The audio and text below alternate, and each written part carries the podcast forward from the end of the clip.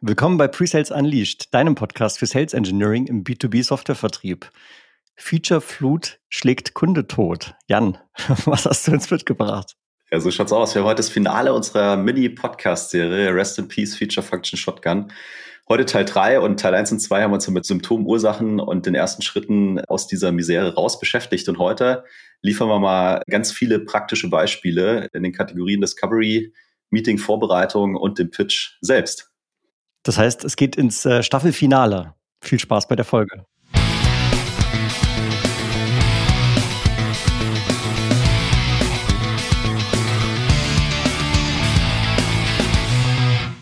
Ich bin Tim. Ich bin Jan. Als Presales-Experten mit mehr als 25 Jahren Erfahrung helfen wir SaaS- und IT-Unternehmen, ihre Presales-Performance zu entfesseln. Warum machen wir das? Damit deine Winrates steigen, du deine Kunden begeistern kannst und vor allem auch mehr Spaß in deiner Presales-Rolle hast. Mein Lieber, was war los? Ich habe gesehen, du postest jetzt seit neuestem äh, Katzenbilder auf LinkedIn. Was, was, was läuft da schief? Ja, du, äh, man muss mal mit verschiedenen Formaten äh, experimentieren. Und ich dachte, ich stelle mal meine Katze vor. Beziehungsweise im Text geht es ja gar nicht um die Katze, da geht es eigentlich um was ganz anderes. Durchaus ein Thema, was man hier auch mal aufgreifen könnte, nämlich wie viel Content man sozusagen seinen Kunden, seinem Gegenüber grundsätzlich zumuten kann und wie dieser Content aufbereitet sein muss, damit er überhaupt eine Relevanz erzeugt. Und ich bin ganz ehrlich, das gelingt mir jetzt nicht immer bei meinen LinkedIn-Beiträgen und darüber habe ich mich so ein bisschen ausgelassen. Ja, ich habe es mit dem Hund probiert, aber auch der wurde vom Algorithmus verschluckt. Also irgendwo, irgendwo ist der Wurm drin.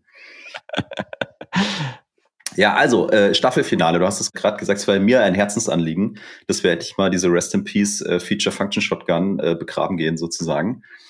Für alle, die Teil 1 und 2 äh, verpasst haben, äh, was meinen wir, wenn wir von Feature Function Shotgun reden? Wir meinen tatsächlich, dass man so einen funktionsbasierten Approach hat und man quasi den Kunden mit allem bombardiert und beschießt, was äh, seine eigene Lösung so Tolles kann, ohne überhaupt irgendwie mal drauf einzugehen, was der Kunde denn davon hätte und ob es da irgendwo Mehrwert gibt. Wir sind fest davon überzeugt, dass dieser Approach äh, ziemlich für die Tonne ist. Ja, oder fürs Grab eben. Und äh, dass die einzige Konsequenz eben sein wird, dass du dann raus bist, ja, aber den Kunden das keinen Schritt weiterbringt. Und in, in, in der ersten Folge habe ich mal so richtig abgekotzt. Hat auch Spaß gemacht. In der zweiten Folge haben wir viel. Gerantet. Ja, in der zweiten Folge haben wir viel über, wo fange ich eigentlich an? Wir haben über Mindset geredet, wir haben gesagt, wie baue ich die Grundlagen in meiner Organisation, in meinem Alltag. Und heute wird es sehr, sehr konkret. Äh, heute haben wir mal drei Teilbereiche mitgebracht und äh, was wir da tun können oder was du da tun kannst, wie du da agieren kannst, um eben nicht mehr auf die Feature-Schrotflinte zurückgreifen zu müssen. Und ich hatte es eben gesagt, ne, wir reden einmal über Discovery mit Mehrwert. Wir reden einmal drüber, worauf kommt es eigentlich in deiner Vorbereitung an. Und wir werden drüber reden, äh, was kannst du eigentlich in deinem Pitch dann noch anders machen. Findest du gut? Drei wunderbar strukturierte Unterkapitel in diesem Podcast. Ich mag ja Struktur sehr gerne. Und ja, ich bin, ich bin ready to go. Ja, es ist äh, faszinierend vielleicht mal für, für alle, die zuhören. Ja, also ich bereite in der Regel weniger vor als Tim. Und diesmal habe ich so viel, so viel vorbereitet, so viel Zeug einfach aufgeschrieben hier in unser, in unser Vorbereitungsdokument, dass Tim gesagt hat, wow, da kann ich ja gar nicht meckern, da kann ich ja nur noch ein bisschen ergänzen. Und ja. äh, deswegen ist mein Tag schon perfekt, ne, weil das löst un unfassbare Glücksgefühle in mir aus, wenn Tim mal nichts zu meckern hat. Ja, genau. Ich meine, um das vielleicht mal in den Kontext einzubetten, vielleicht haben wir auch den einen oder die andere, die hier zum ersten Mal zuhört. Wir sind ja hier auf einer langen Reise schon unterwegs. Wir haben ja vor fünf Jahren mit diesem Podcast angefangen und am Anfang haben wir einfach auf Record gedrückt und losgelabert und dann haben wir uns über die Zeit so ein bisschen professionalisiert und jetzt im, im Rahmen der Selbstständigkeit haben wir halt gesagt, okay, ist schon auch uns auch ein Ziel, die Qualität dieses Mediums noch ein bisschen nach oben zu schrauben und deswegen eben die Vorbereitung noch etwas intensiver zu gestalten. Wir hoffen natürlich, dass man es am Ergebnis hört und lasst uns da gerne mal Feedback da. Wir freuen uns über jede Form der Rückmeldung. Du bist, du bist schon so richtig zum Verkäufer, ne? weil du sagst, lass uns das mal in den Kontext setzen. Nee, die Wahrheit ist einfach, du meckerst gerne über mich. Und es ist okay. ja, gut, ich meine, ich bin am Ende immer noch deutsch, ja, was soll ich sagen? Aber ich, ich versuche, ich versuche es auszubalancieren. Nein, du, du stachelst mich natürlich zur Höchstleistung an. Und bevor das heute irgendwie die längste Folge wird, die wir je gemacht haben, würde ich sagen, springen wir mal rein. Also Mehrwert, Discovery mit Mehrwert oder Mehrwert schon in, in der Discovery. Und ich finde, man kann es nicht oft genug sagen. Der Fokus in der Discovery äh, ist, äh, das bildet ja die Grundlage für überhaupt jeglichen Mehrwert. Ja? Da fängt's da fängt es ja schon an. Und wir unterstellen jetzt mal in unserer, in unserem Dialog hier, wir haben einen qualifizierten Deal. Ne? Also Marketing und Inside Sales und wer auch immer hat gut gearbeitet und wir sind uns alle einig, wir haben hier eine Verkaufschance, eine Opportunity, mit der wir als Unternehmen potenziell einen Haufen Schotter machen können. So. Und dann kommen wir genau in diese Phase rein. Jetzt ist da so ein Disco-Call schon gescheduled und was will ich da eigentlich? Was, was möchte ich in diesem Disco-Call? Ja? Was möchte ich in diesem Disco-Call? Und der erste Punkt für mich ist, du willst hier kein Problem lösen. So, und das ist ein, äh, den Gedanken muss man mal kurz, glaube ich, so, so einsinken lassen. Ja? Also du willst kein Problem lösen, du willst aber umso mehr offen sein, um etwas zu lernen von deinen Ansprechpartnern. Du willst den Schmerz spürbar machen, erlebbar machen für beide, für beide Seiten. Unbedingt. Und, um das vielleicht damit reinzunehmen, du willst, dass dein Kunde deutlich mehr erzählt, als du selber am Reden bist. Ja, 100 Prozent. Und das ist halt auch, glaube ich, eine der größten Fallen, in die man gerne reintappt. Ne? Weil in dem Moment, wo du vielleicht die ersten paar Fragen stellst und der Kunde anfängt, dir auf diese Fragen eine Antwort zu geben, dann wirst du ja, also man kann sich ja gar nicht dagegen wehren, automatisch das irgendwie mit seiner eigenen Lösung zu verknüpfen und dann rauszupreschen und zu sagen, schau mal hier, was wir haben. Aber das ist genau der Moment, wo es, wo es notwendig wäre, mal kurz die Klappe zu halten und weiter zuzuhören, beziehungsweise sich auf das Gespräch einzulassen und nicht schon in der Lösung zu denken. Weil der Moment, der kommt dann schon, aber wir wollen uns auch nicht, wie sagt man im Englischen so schön, stealing the thunder. Ne? Wir wollen uns eigentlich nicht äh, unserer eigenen Wirkungskraft berauben, weil der große Bang, der kommt, der kommt später und der wird umso stärker wirken, desto eher man hier in der Lage ist, erstmal dieses Gespräch zu führen, anstatt eben in diesen Pitch zu verfallen. Ja. So, was will ich noch ähm, im Discovery Call? Ich will auf jeden Fall irgendwie mal den Connect hinstellen zu den höheren Unternehmenszielen, die, die der Kunde hat. Irgendwelche strategischen Initiativen, Umsatz hoch, Kosten runter, Risikomanagement, solche Sachen. Also ich will nicht nur in meinem kleinen Teilbereich irgendwie bleiben, sondern ich will hier auch gucken, auf was zahlt das dann eben im Größeren ein, weil dadurch äh, wird das Thema ja auch wertiger und dringender. Was ich unbedingt auch möchte, ist, echte Insights für den Kunden liefern. Also dem Kunden mit Informationen, die ich ihm gebe, eine neue Perspektive bieten, einen Mehrwert bieten, dass er was gelernt hat, was er dann für sich wieder äh, verwenden kann. Und ich möchte auf jeden Fall mit klaren nächsten Schritten aus diesem Discovery Call rausgehen. Ne? Also ich kann, kann halt einfach sagen, ja, schön, dass wir gesprochen haben, äh, tschüss. Sondern ich muss schon wissen, wie das weitergeht. Und so eine Formel in meinem Kopf ist, also wenn ich es mal so durchdenke, so systematisch durchdenke, dann habe ich Symptome, ne, die führen zu einem Problem und tatsächlich liegen dem Ganzen ja irgendwelche Ursachen zugrunde. Und das Ganze hat einen Impact und in dem Fall ja einen negativen Impact für mein Business. Also, weil wir reden ja, sonst würden wir ja gar nicht reden. Und das erzeugt am Ende eine Relevanz. Und was auf diesem Weg passiert, Symptom, Probleme, Ursachen, Impact, Relevanz, ist zum einen, dass wir mal ein Problembewusstsein herstellen in so einem Discovery Call und mit unserem Kunden mal so ein Check-in machen. Das Problem existiert wirklich und es verursacht unglaublich hohe Schmerzen bei uns in der Organisation. Und im Idealfall, wenn ich dann zu Impact und Relevanz komme, dann wird es diesen Veränderungswunsch auslösen. Dann wird der andere sagen, ja genau, ich habe dieses Problem und ja, wir müssen was ändern, weil die Schmerzen sind so groß, dass es echt kacke ist. Und deswegen hat es dann eine hohe Relevanz. Und wie komme ich jetzt im Dialog dahin? Ne, du hast gerade schon gesagt, wir, wir stellen Fragen natürlich. Und dann ist es ganz, ganz wichtig, nicht nur aufmerksam zuzuhören, sondern wirklich den Anspruch zu haben, zu verstehen, was das Gegenüber da erzählt. Und das ist dann eben nicht der Moment, drüber nachzudenken, ja, wie könnten wir das in unserer tollen Dashboard, was auch immer Lösung schon, schon lösen, sondern nee, das mal ausblenden, zuhören, verstehen und dann weiter fragen. Ja, weil du willst ja in die, in die Details rein. Und an der Stelle vielleicht so ein so ein kleiner Fragenstell-Hack, ne? weil du hast ja auch gerade gesagt, wir liefern Insights. So, jetzt könnte man ja dem Irrglauben unterliegen und sagen, hey, Discovery geht eigentlich nur darum, dass ich vom Kunden Informationen bekomme. Und wir sagen, das stimmt. Discovery ist dafür da, dass du vom Kunden Informationen bekommst.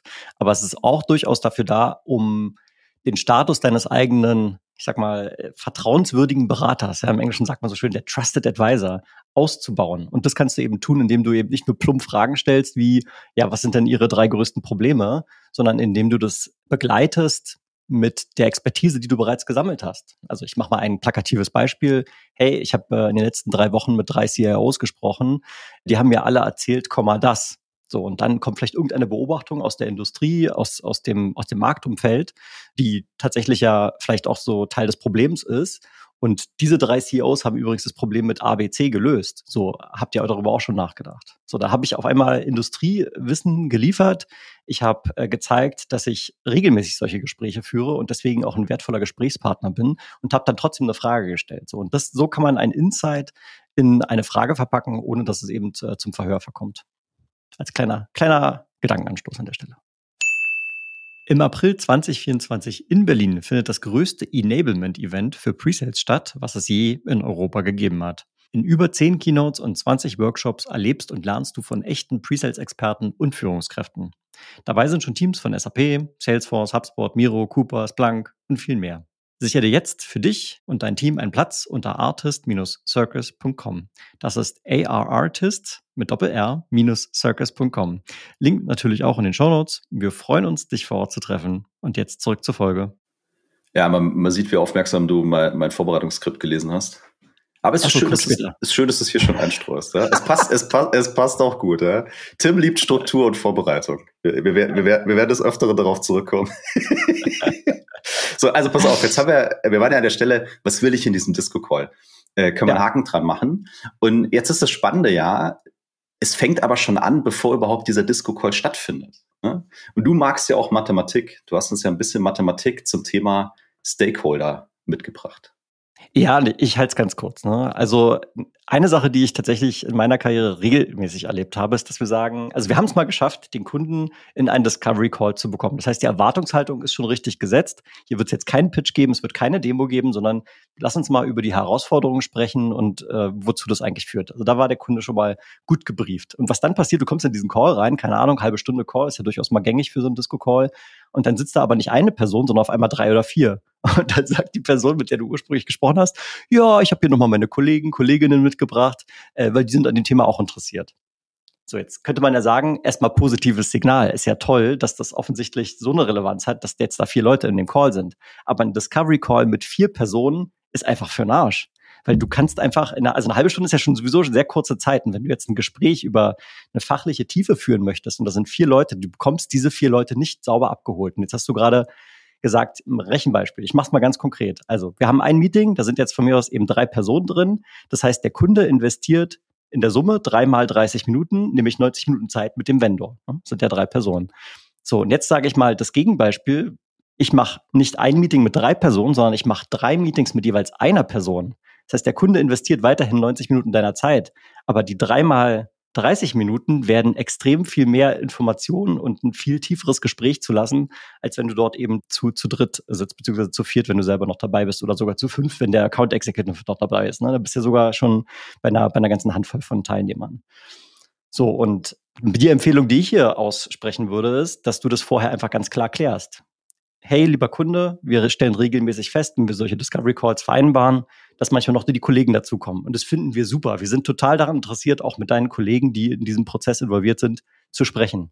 Unsere Empfehlung wäre an dieser Stelle, lass uns erstmal das Gespräch alleine führen und du sagst mir danach, wer noch sinnvolle Gesprächspartner wären. Und dann kannst du viel intensiver diese One-on-One-Gespräche führen, kannst richtig rein in die Thematik und kannst es dann bei den anderen Leuten auch machen, ohne dass der Kunde noch mehr Zeit investieren muss.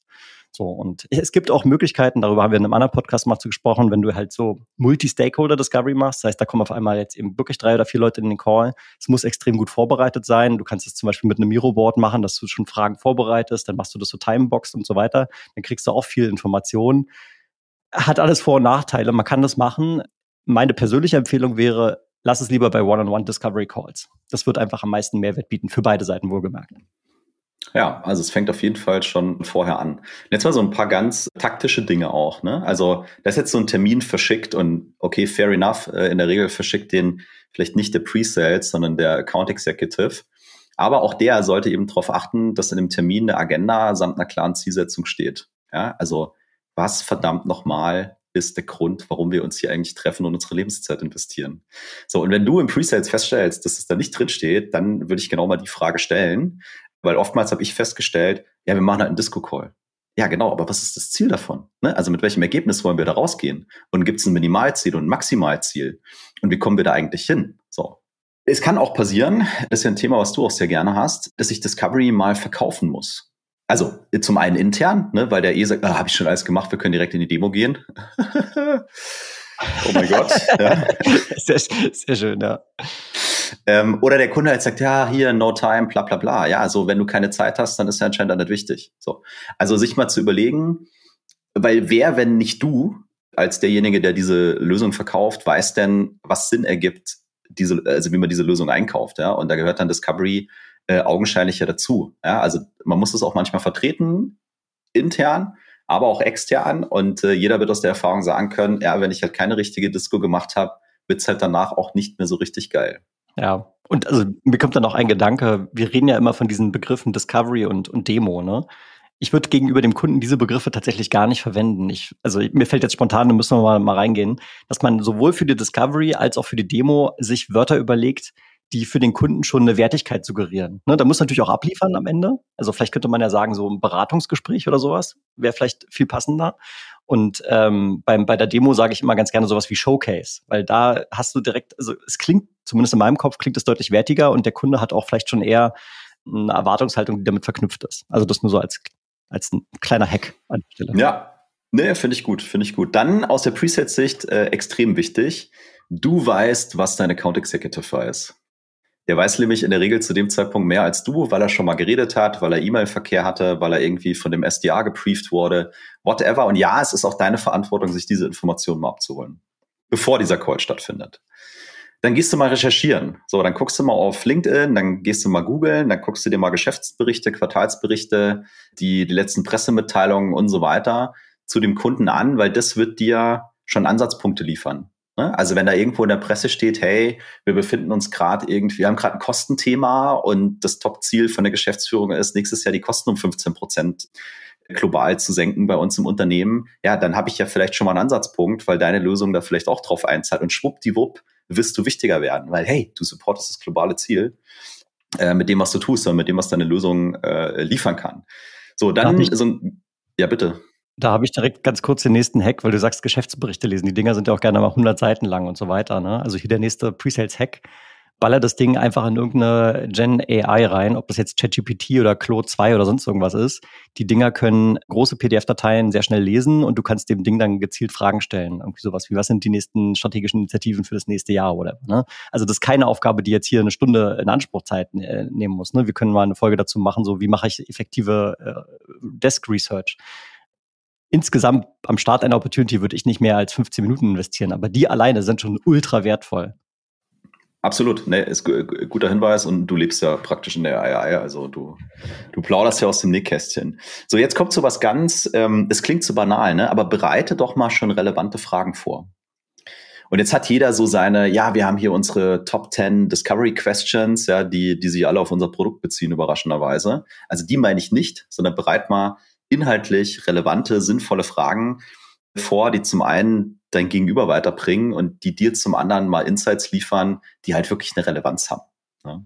Wir gehen gleich noch auf die, auf die Fragen ein. Und gleichzeitig kann man mal überlegen, was kann ich denn an Insights, an Mehrwert für den Kunden mitbringen? Was haben wir denn an Referenzen? Was haben wir denn an KPIs, Studien? Was haben wir denn an aktuellem Know-how aus der Industrie? Welche Herausforderungen gibt's da und was sind unsere Denkansätze? Was habe ich denn in den letzten zehn Calls mit den anderen CIOs gehört, was ich hier mit einfließen lassen kann? Also zapft eure interne Wissensdatenbank an und nutzt eure Erfahrungen, um, um das hier mit reinzubringen.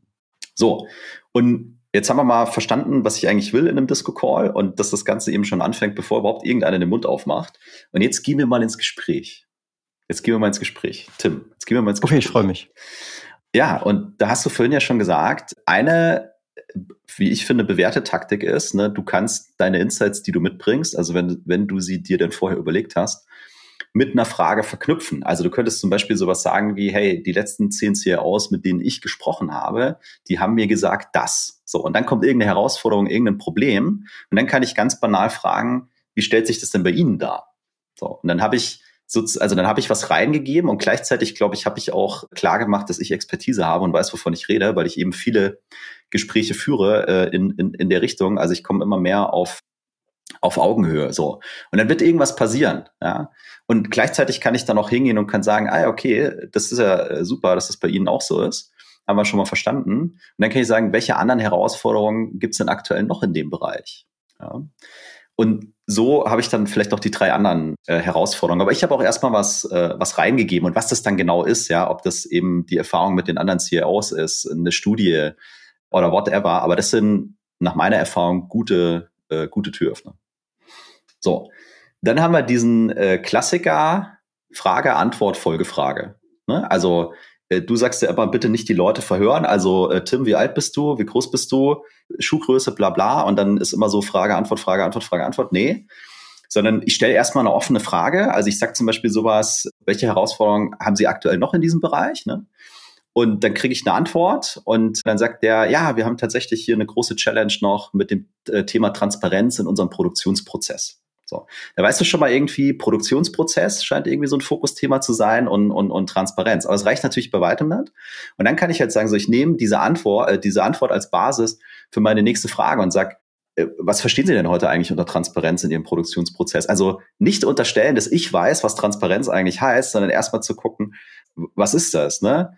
Was genau ist die Herausforderung mit der Transparenz? Ne? Also können Sie mir da mal ein bisschen, bisschen was erzählen? Welche Auswirkungen hat das heute auf ja, also die Produktion oder die Leistungsfähigkeit oder den Umsatz oder was auch immer. Oder auch so was Banales wie, und wie messen Sie die Transparenz denn heute?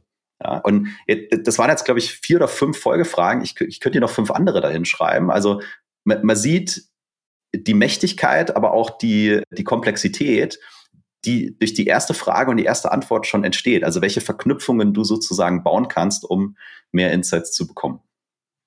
Ja, genau. Und Dabei gibt es zwei Herausforderungen. Oder zwei Fallen, besser gesagt. Die erste Falle ist, an dem Punkt halt schon aufzuhören und nicht weiter nachzufragen, weil du unter Umständen ist ja dein Job, solche Gespräche schon öfter geführt hast und deswegen immer vergleichbare Antworten bekommst und du deswegen in deinem Kopf schon sagst, ja, okay, ist hier genauso, ist hier genauso und du kannst dir die Folgefragen sparen. Das ist aber ein großer Fehler. Erstens, weil du nicht weißt, ob wirklich das zugrunde liegende, die Ursache sozusagen wirklich die gleiche ist. Also es ist durchaus wichtig, das mal zu validieren. Und zweitens, und das ist noch viel wichtiger, hat denn der Kunde die Auswirkungen von dieser Herausforderung heute schon vollumfänglich begriffen, hat, wie stark ist das Problembewusstsein ausgeprägt. Und je tiefer du dort ins Detail gehst, desto eher geht natürlich auch beim Kunden die Lampe an. So, und das ist aber ein wichtiger Effekt, weil ohne dass beim Kunden die Lampe angeht, wird dort kein Veränderungswunsch. Du hast es vorhin sehr schön hergeleitet mit Symptomen und Ursache und so weiter. So wird das nicht passieren. Und ein Discovery Call zahlt eben auch darauf ein, das Problembewusstsein noch zu schärfen und die, den Veränderungswunsch zu äh, bewirken. Ja, also ich, das sind zwei ganz wichtige, wichtige Dinge, ne? weil wenn du vorne auch zu früh aufhörst, dann wird deine Demo auch scheiße, weil dann zeigst du irgendwelchen random, random Bullshit, interessiert keinen. Und das andere, finde ich, ist nochmal ein guter Punkt. Ne? Also wir haben jetzt viel drüber geredet, stell mal eine offene Frage, dann baust du deine Folgefragen auf diese offenen Fragen und du trinkst immer weiter vor. Was, glaube ich, hier ein guter, äh, guter Hack ist, du hast ja auch ein Gefühl dafür. Irgendwann kommst du mal an einen Punkt, wo du das Gefühl hast, so jetzt habe ich diese Informationen alle eingesammelt, ich verstehe die Relevanz, ich verstehe, wo die hinwollen, ich habe das Problem verstanden. Und dann drehst du den Spieß mal um und sagst, darf ich es mit meinen Worten noch mal kurz zusammenfassen?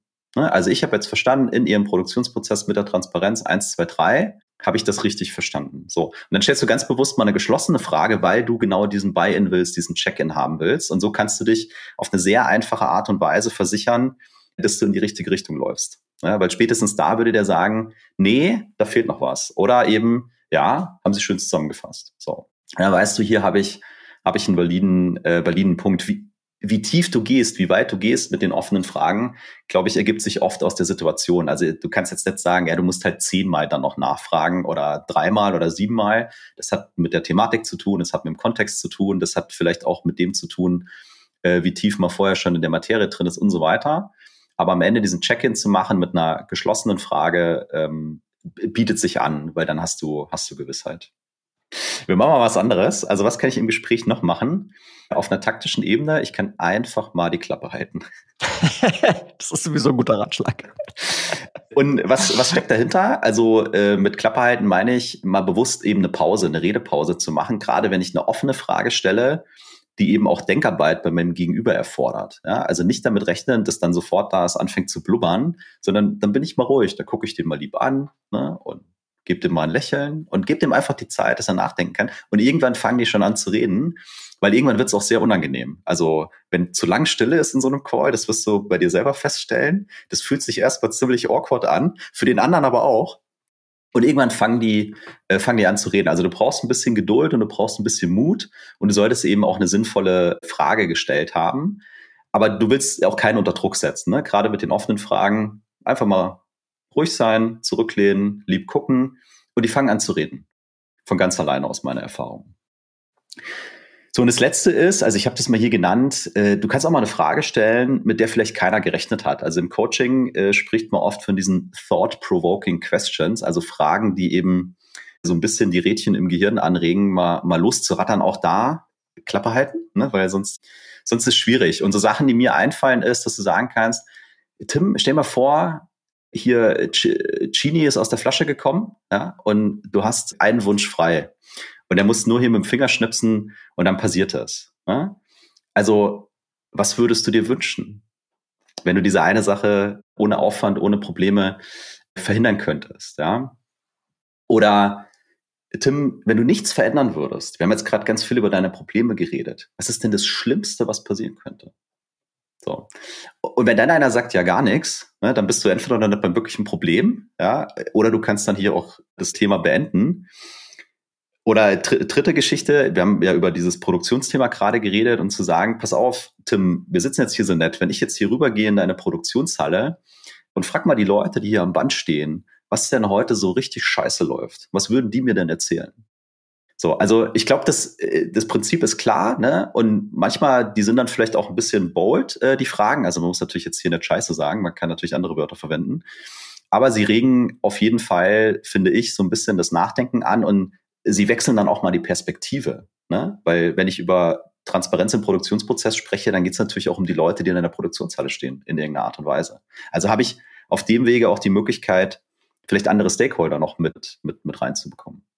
So, also das können mal so drei Fragen sein, wo man das Gegenüber mal so ein bisschen in Bewegung bringt und sich dann neue, neue Horizonte erschließt. So, Discovery mit Mehrwert abgehakt. Ich hoffe, da war entsprechend ähm, Mehrwert drin. Und Jetzt haben wir Discovery gemacht, jetzt haben wir ganz viele äh, tolle Informationen eingesammelt.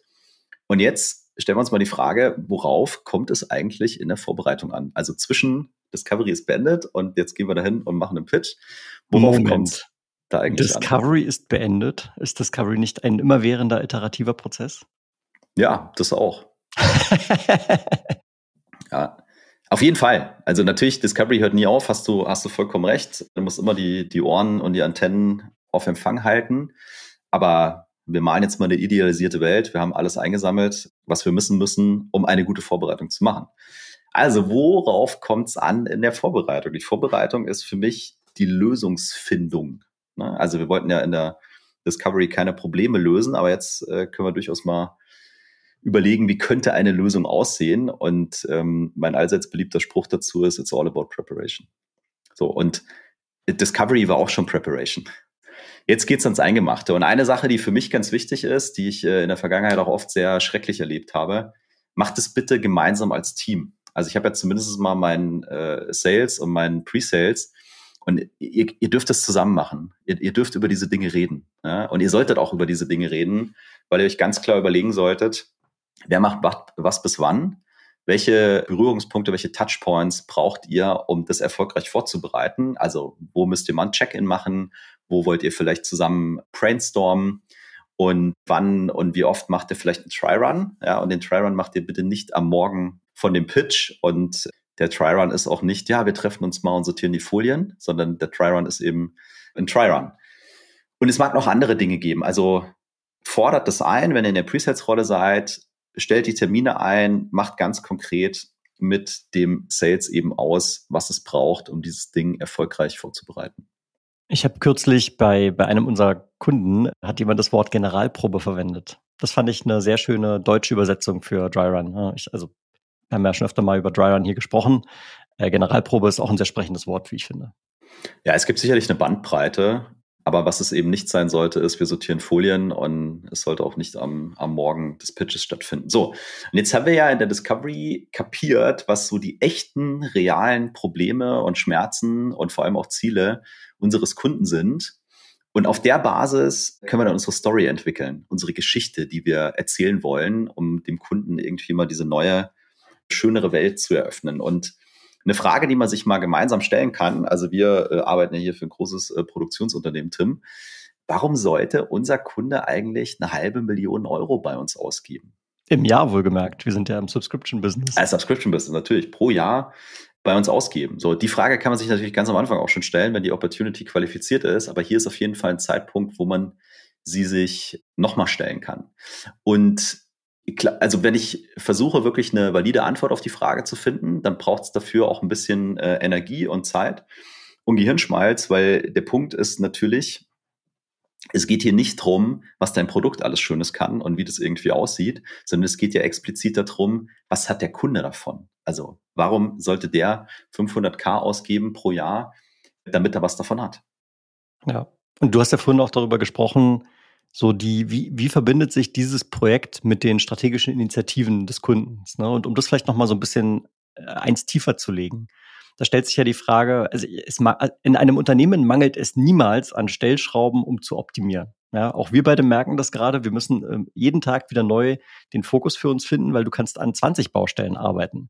Aber die Frage, die sich als Entscheider ja wirklich stellt, ist, was ist die Stellschraube mit der größten Wirkung, mit dem größten Hebel? So, und wenn du jetzt da mit deinem, und ich habe das selber gemacht, ne, wenn du jetzt da mit deinem ROI-Calculator ums Eck kommst und sagst, oh, schau mal hier, der Business Case, 300 Prozent in den ersten zwölf Monaten, klingt vielleicht erstmal gut und vielleicht stimmt es ja sogar auch. Aber wer sagt denn, dass diese Initiative neben den anderen zehn Initiativen, die gerade laufen, tatsächlich den, den größten Return on Value hat oder den, den Return on, on Investment. Vielleicht gibt es ja noch zwei, drei Initiativen, die haben noch viel mehr Return, weil da einfach noch viel größere Wirkung äh, wirkt. So, und deswegen ist diese Einbettung in den breiteren strategischen Kontext so entscheidend. Wenn man das nicht versteht, dann äh, argumentiert man zwar immer mit Mehrwert, aber man kann es nicht in Relation stellen zu dem Rest, was man als, als Unternehmer eben äh, noch tun könnte.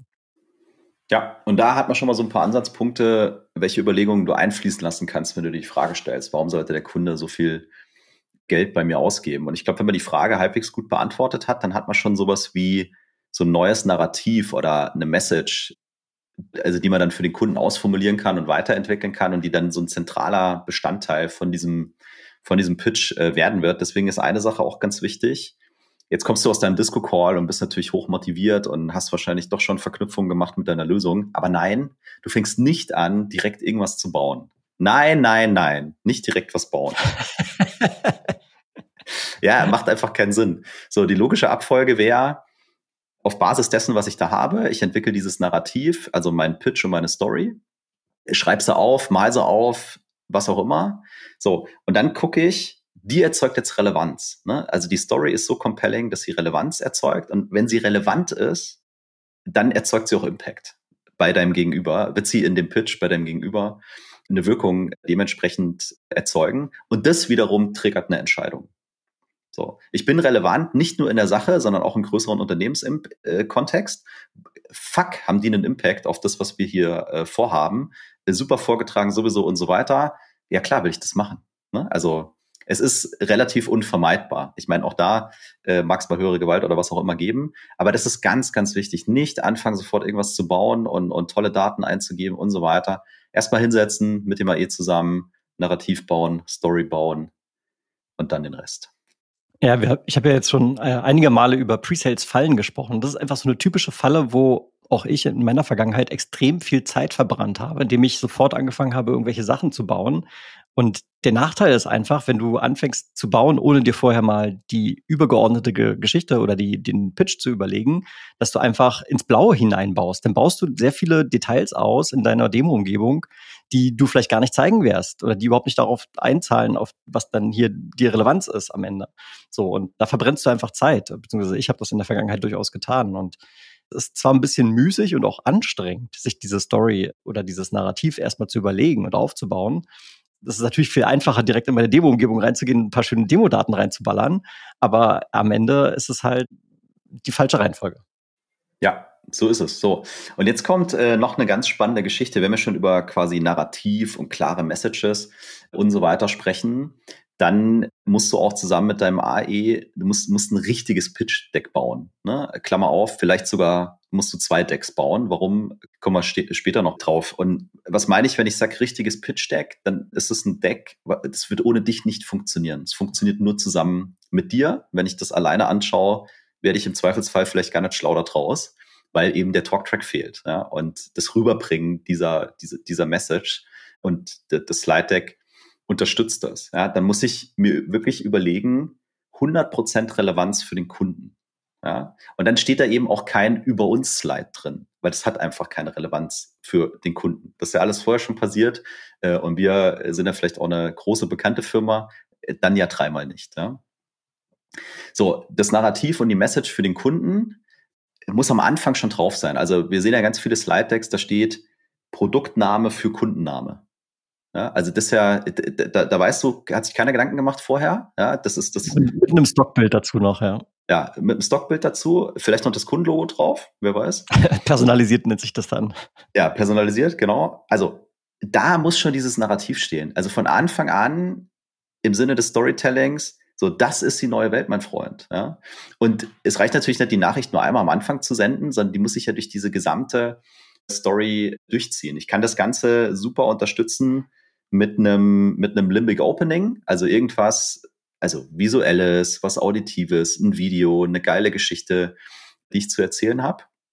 Und wenn ich dann an meine Slides denke, ja, äh, und wir sehen heute so viele Slides, da stehen 98 Bullet Points drauf, was auch immer, ein Schlagwort pro Slide, ein Bild pro Slide, vielleicht mal ein Bild und ein Wort, ja, aber mehr auch nicht. Und wenn ich das machen möchte, dann, dann brauche ich, muss ich natürlich vorher wissen, welche Geschichte ich erzählen möchte, sonst funktioniert das gar nicht. Es stehen da irgendwelche Wörter und dann würde ich was auch immer erzählen, äh, wird dann keinen Sinn ergeben. Also es fu funktioniert nur in der Reihenfolge. Erstmal Geschichte überlegen, Narrativ überlegen und dann die passenden Supportives Slide dafür zu bauen. Und das wird dazu führen, dass ich zum einen mal Aufmerksamkeit bekomme, also mir überhaupt mal jemand zuhört und imstande ist, Botschaften von mir zu empfangen. Und dann kommt der Impact. Ja, wir waren ja vor, vor einigen Wochen waren wir auf der, auf der Artist und durften dort vier Gründerpitches uns angucken und da war im Prinzip genau das, was du ja erzählst, also in, im Neg ins Negative gekehrt. Ne? Da haben die ihre Slide-Decks aufgemacht, du hast sofort angefangen zu lesen, es war vollkommen überladen mit Content. Du hast ja gerade über die, den Unterschied gesprochen, vielleicht ein Slide-Deck für den Pitch und ein Slide-Deck, was gar nicht so sehr für die Präsentation geeignet ist, sondern eher so als mir fällt kein deutsches Wort ein, so als Leave Behind. Ne? Das schickst du noch im Nachgang mal hinterher, falls der Kunde nochmal bestimmte Dinge nachlesen möchte, weil jetzt bist du ja nicht mehr da, um darüber zu sprechen. Und deswegen eben dieser Spreiz in, in zwei verschiedene Dateien am Ende. Genau. Also du redest nur über Dinge, die einen Mehrwert leisten, die auf die Problemlösung für deinen äh, Kunden äh, einzahlen. Und das gilt eben auch für das, was du in der Demo zeigst. Und die Konsequenz davon ist, ja, du musst dann Dinge weglassen. Und es ist was Tolles, ja. Es ist was Tolles, weil du redest dann nur über die relevanten Dinge. Und dann, wenn ich sage hier Narrativ, Story und so weiter, auf Basis von Problemen, Zielen und, und Impact, ja, dann ergibt sich meine Demo-Agenda ja eigentlich von alleine. Ja, ich ich brauche halt nur mal den Mut, dass ich sage, ja, das Feature 4711 hat heute keine Relevanz, vielleicht mal später, aber heute nicht. Also raus damit. Ja raus. Es, es wird viel entspannter werden, weil du hast viel weniger Content, musst dir viel weniger Gedanken machen, wo du überall rumklickst und so weiter. Aber es wird endlich mal den Nerv treffen. Ja, und wir durften dankenswerterweise vom Chris White mal das, das Buch ins Deutsche übersetzen und da gibt es auch ein Konzept, das kann ich hier mal, äh, mal aus dem Nähkästchen plaudern. Das nennt sich das T-Modell. Und das T-Modell bildet im Prinzip genau das ab, wie du es gerade beschreibst, weil du hast da oben, oben bei dem T hast du den Balken. Das ist im Prinzip dein Demo-Flow, ja, über die Zeit gesehen. Von links nach rechts ist das die Zeitachse. Und dann geht's ja beim T einmal in der Mitte so runter. Und das ist sozusagen der relevante Use Case, der wirklich knallt. So bei, bei dem Rest reicht vielleicht generische Standardumgebung, du hast einen guten Talktrack und zahlst darauf ein, aber da, wo es dann wirklich relevant ist, da lässt es dann krachen. Da baust du es äh, intensiv aus. Und das heißt aber auch, du musst nicht so ein, also wenn ich jetzt mir das, das Gegenmodell wäre jetzt nicht das T-Modell, wo ich nur eine Sache tief ausbaue, sondern das wäre so ein, so ein, so ein Block, so, wo ich dann überall alles ausbaue. Ja, das eben nicht. Das T-Modell ist sozusagen die Minimal Viable Demo, die aber 100% auf die Situation beim Kunden einzahlt. Absolut.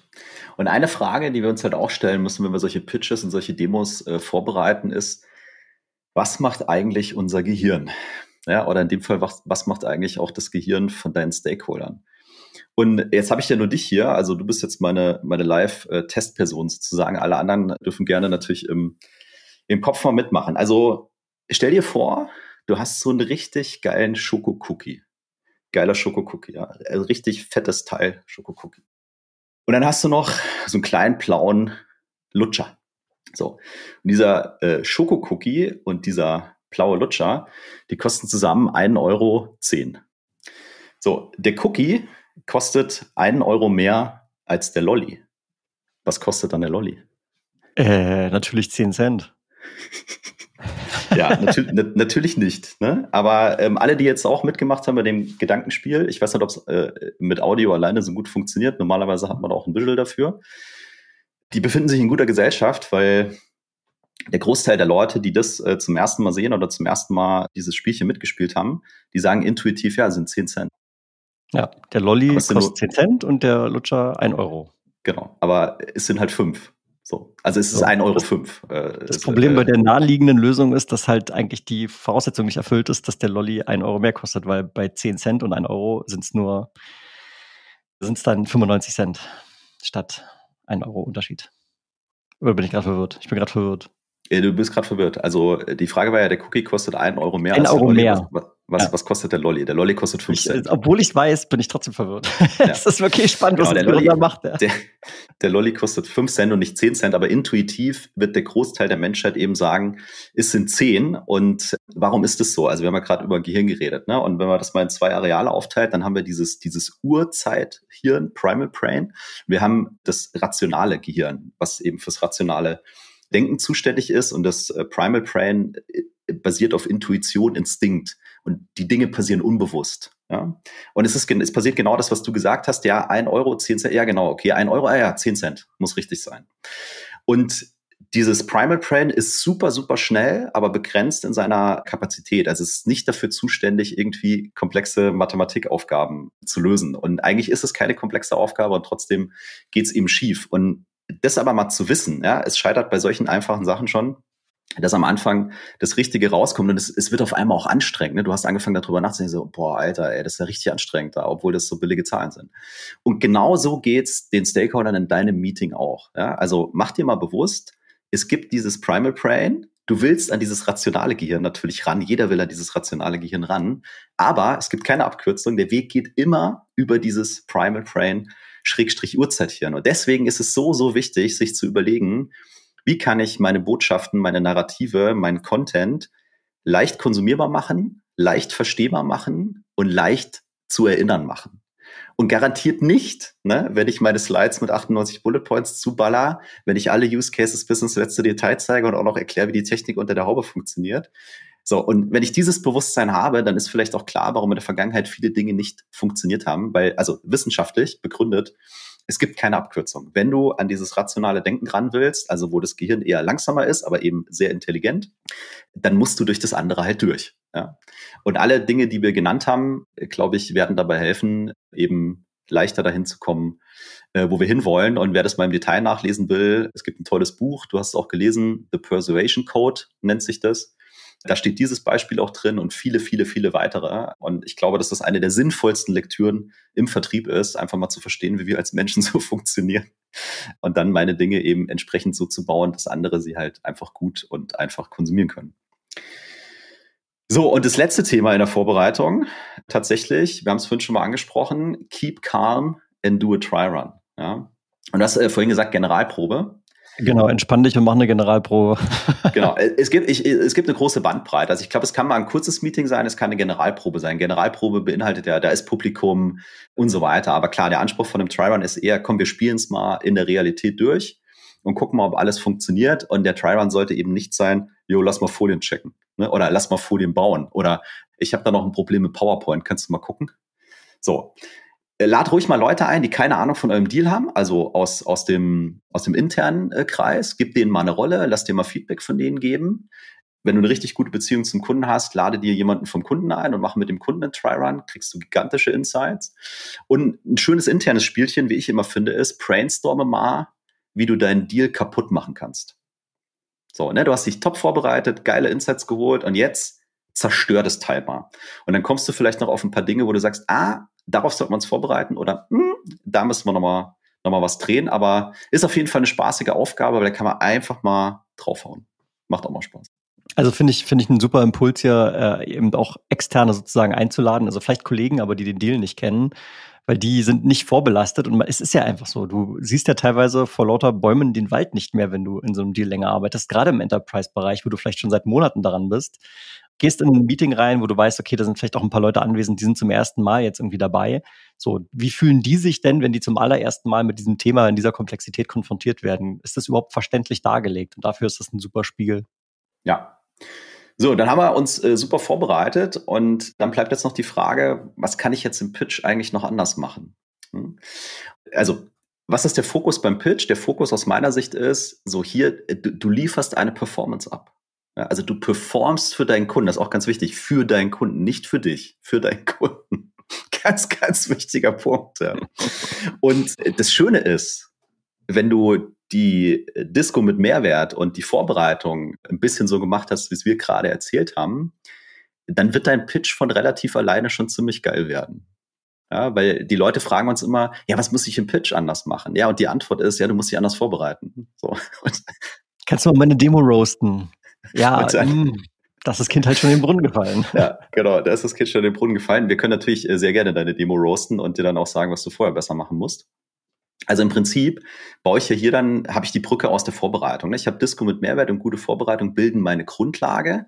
Und dann kann ich mir natürlich noch überlegen, so was ist die Kirsche auf der Torte? Bin ich in einem Remote-Setting? Bin ich in einem On-Set-Setting? Und die, die Kirsche auf der Torte überlege ich mir halt auch schon vorher. Ne? So ich exekutiere eigentlich in dem Pitch nur noch das, was ich vorher einfach mega, mega gut vorbereitet habe. Aber in dem Meeting, glaube ich, kann man schon ein paar Sachen machen. Also das erste für mich wäre, ich als Presales oder du als Presales zusammen mit dem AE, ihr bildet nach wie vor ein Duo. Das ist was Gemeinsames. Ne? Das ist nicht entweder der oder du, sondern das ist zusammen. Und dann geht es um so Dinge wie, wer betreut eigentlich welchen Stakeholder? Ah ja, da ist der Commercial Guy dabei. Hey, Tim, du als AE, um den kümmerst du dich bitte. Auch die Seitengespräche bei einem On-Site-Termin. Ah, wir haben den, den Technical äh, Decision Maker noch dabei. So, den schnapp ich mir mal, ne? weil mit dem kann ich ganz anders reden, äh, als du das vielleicht kannst. Ja? Wie wollen wir mit Fragen umgehen? Ja, sammeln wir die? Dürfen die die zwischendrin stellen? Und so weiter und so fort. Ja. Und wer übernimmt welchen Teil? Ne? Also oftmals heißt so ein Termin ja auch, ja, heute ist Demo oder Showcase und dann ist es für den AE irgendwie den Trigger, so ich kann mich da hinten hinsetzen und mit meinem Telefon spielen und die Show macht der Presets. Nein. Ne? Also es ist ja ein gemeinsamer Pitch, ihr habt den ja auch gemeinsam vorbereitet. Also wer übernimmt welchen Teil und wo kannst du deinen AE ich meine, auch das, darüber redest du in der Vorbereitung, wo kannst du den eben mal in die Demo mit einbinden, ja, dass es vielleicht ein bisschen fluffiger wird, mal die Aufmerksamkeit wieder so ein bisschen, bisschen hochgeht. Ne? Also das, ich merke ja selber, wie schwer ich mich tue, was ich jetzt in dem Pitch anders mache, weil, wie gesagt, die Basis ist halt die gute, gute Vorbereitung, ne? Und dann bin ich am Exekutieren. Ja, es ist, am Ende sind das, ich sag mal so, auch so taktische Sachen, die vielleicht auch spontan entstehen. Ich hatte mal Situationen, großer Pitch, RFP, Abschlusspräsentation, mir ging auf einmal der rote Faden verloren. Und mein AE wusste aber genau, was als nächstes kommt und hat gemerkt, okay, der Tim stachelt gerade, ist eingesprungen, hat mal zwei, drei Fragen gestellt, hat mit zwei, drei äh, Stakeholdern engaged, hat äh, dort das Meeting weitergeführt, während ich mich sammeln konnte. So, das ist natürlich eine Sache, das ist auch so ein bisschen Erfahrung, äh, das ist eingespielt sein, ein Vertrauensverhältnis zwischen AE und SE. So, das kommt natürlich auch über die Zeit. Da kann man sich jetzt nicht per se darauf vorbereiten. Man kann natürlich sagen, hey, wenn du merkst, ich verliere irgendwie den Faden, bitte spring mal ein oder was. Also das setzt natürlich voraus, dass genau das nicht passiert, was du gerade gesagt hast, dass sich die AEs in die Ecke setzen mit dem Telefon, was ich wohlgemerkt auch schon mehr als einmal leider erleben durfte. Ja, genau. Und das hat ja auch was so mit dem Messaging zu tun. Ne? Also ich kann natürlich gegenseitig darauf achten, hey, kommen die Messages an bei den Stakeholdern, äh, passt die Kommunikation, haben wir genug Pausen, kann der Kunde auch mal ein bisschen drüber nachdenken. Aber das ist so, ja, on the fly. Ne? Das passiert dann wirklich so mittendrin und sich das vorher schon bewusst zu machen, dass da so Dinge passieren, ganz wichtig.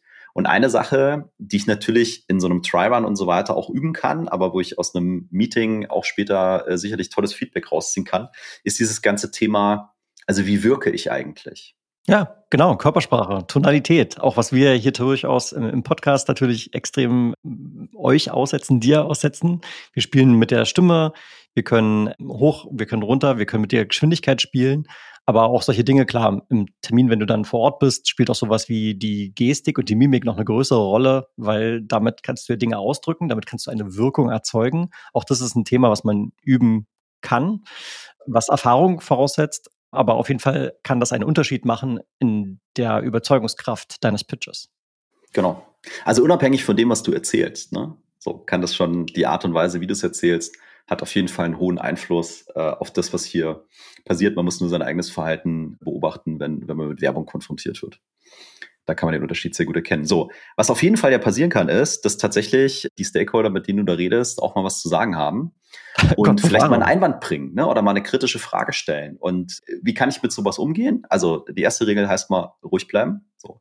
Also nicht, es gibt keinen Grund, defensiv zu werden. Du bleibst einfach professionell.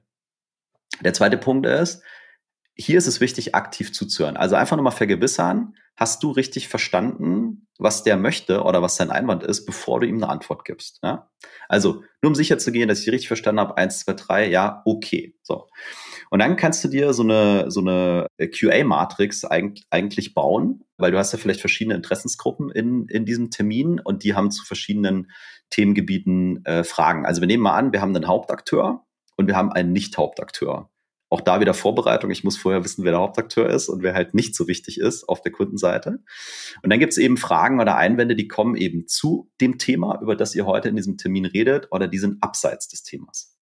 Ja, das so sind die beiden Dimensionen, die man, genau, die man nutzt das sind die in beiden. Matrix, wie du sie gerade beschreibst. Da ist ja Genau. ein bisschen visuell, aber wir versuchen Ja. mal ranzuführen. Ja. Wir versuchen mal ranzuführen, genau. Also Hauptakteur, nicht Hauptakteur zum Thema oder abseits des Themas. Und wenn ich dann mal bei dem Hauptakteur bleibe und sage, hey, der hat eine Frage zum Thema, dann kriegt der sofortige Aufmerksamkeit, weil das ist die wichtigste Person im Raum, da springe ich drauf.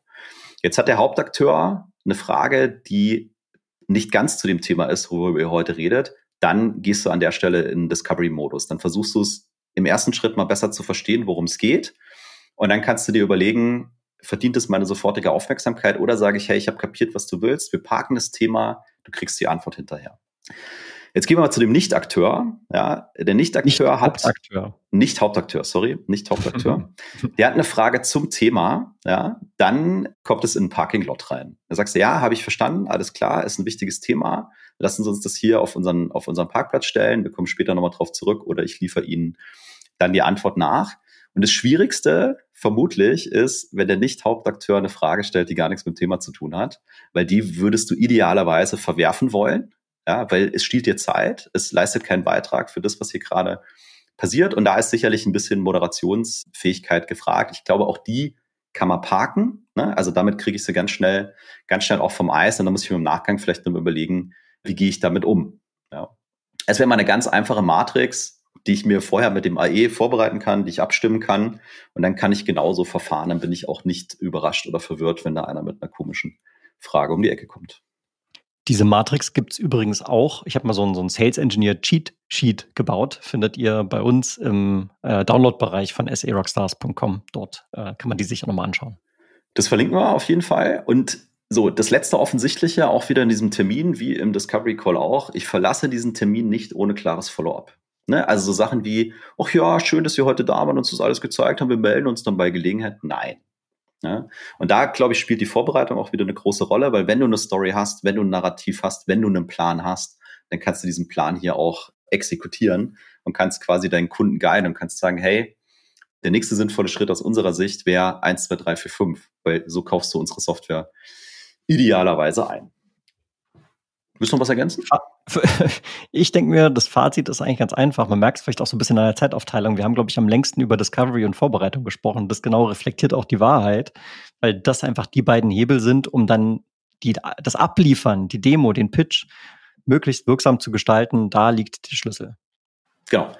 Da liegt der Schlüssel und äh, das ist ja auch so ein bisschen ein Übergang zu dem, was, was, was wir gerade bauen. Wir bauen ja gerade unser äh, Discovery Dojo für dich, für euch dementsprechend auf und äh, da geht es genau um das. Da geht es um exzellente Discovery. Also wie mache ich es vorne, damit es hinten richtig, richtig geil wird. Und wenn du sagst, das ist auch ein Thema für dich mit äh, der Discovery und du hast äh, Bock da, dich weiterzuentwickeln und, und besser zu werden, dann schaust du mal vorbei auf sarockstars.com slash discovery kannst dich da gerne unverbindlich in unsere Warteliste eintragen, kriegst dann alle Informationen postwendend zugeschickt. Wir würden uns natürlich sehr, sehr freuen. Und ja, damit bleibt mir nur noch zu sagen, das war Presets Unleashed. Das ist nach wie vor dein Podcast für Sales Engineering im B2B Softwarevertrieb mit Tim und Jan.